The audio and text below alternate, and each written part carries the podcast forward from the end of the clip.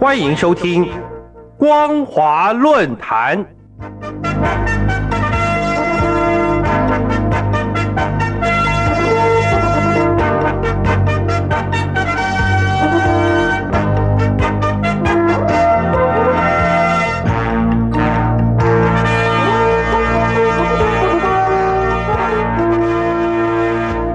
听众朋友们，大家好，欢迎收听光华论坛，我是张妮。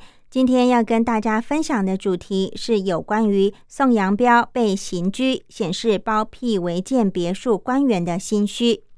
各位听众朋友。一度闹得沸沸扬扬的山东济南的南部山区违建别墅风波尚未结束，成都市锦江区违建别墅群又成为热议的焦点。然而，更出乎大家意料之外的是，日前在公众号揭发成都别墅违建的调查记者宋阳标，不但遭到禁言，更已经被警方刑事拘留。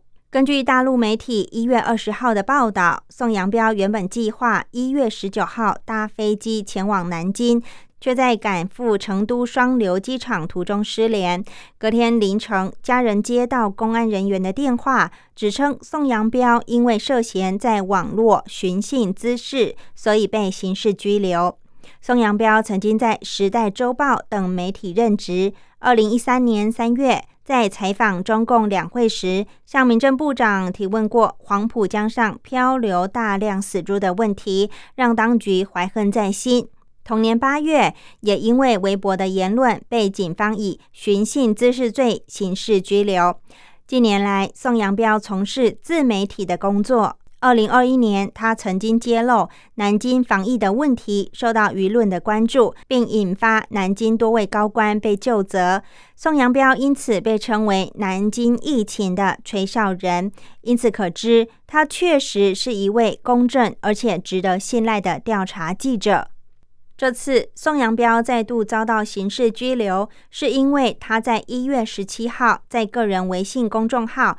金邦记名发文披露，近期接到投诉，表示成都市锦江区三圣花乡景区内存在有大量违建的别墅。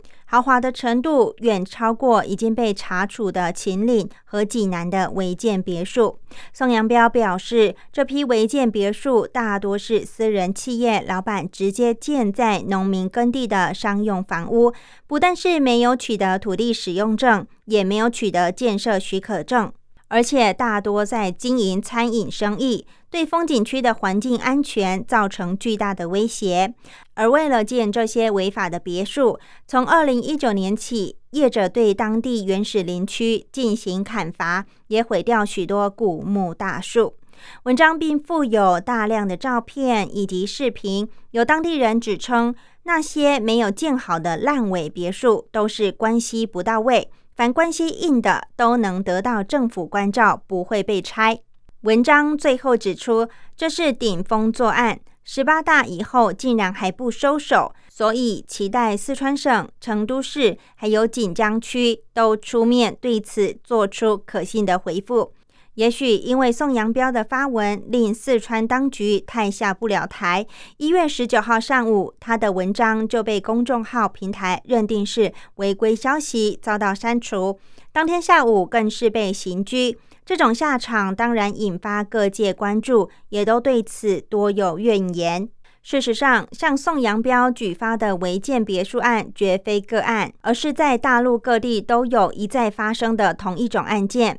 举例来说，秦岭山脉从二零零三年起大规模违建别墅，并且屡禁不止。习近平虽然先后六次对秦岭违建别墅还有相关环保生态问题作出批示，但是地方仍迟迟不处理。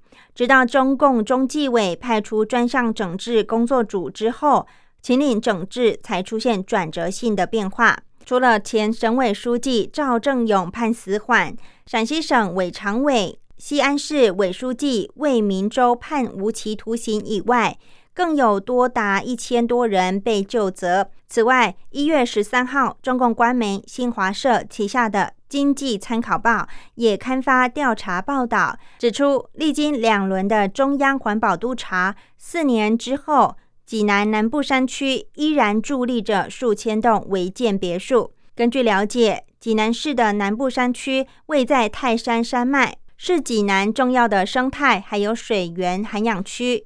可是，在这么重要的地方，却遭到人违法新建了数千栋的别墅。新建的工程不仅破坏了水源，还造成地面的急剧硬化，对生态环境的伤害是极为严重的。由于济南南部山区的违建别墅，大部分都是在国家禁树令出台后，二零零三年到二零一五年所建成的，这里面要说没有官员包庇，是讲不通的。更何况，当地管委会对外通报，从二零一七年起掀起的拆违风暴，已拆除各类违建六千八百七十一处。但事实上，所拆除的大多都是平房、厂房，还有临时搭建的农家等等，别墅只是极少数。这也证明，敢在山区违建别墅的人都有一定的关系。难怪二零一七年五月。山区管委会负责人在某次大会上就曾透露，在南部山区建别墅的非富即贵。各位听众朋友，违建别墅能在大陆各地大行其道，相关的部门还有开发商之间的官商勾结、权钱交易，应该是关键的因素。曾经是西安市秦岭及首任主任的何鸿燊，二零一九年一月在央视专题片中就坦诚。自己有不可推卸的责任，一个是没有管好，第二个是收人家的钱以后也放松了。对照何鸿燊的说法，我们不得不为宋阳标叫屈。他只是公开举发成都锦江存在大量违建别墅，却遭到刑事的拘留。难道当地官员真的是这么心虚吗？以上为本节的光华论坛，主题是宋阳标被刑拘，显示包庇违建别墅官员的心虚。我是张妮，我们下次见，拜拜。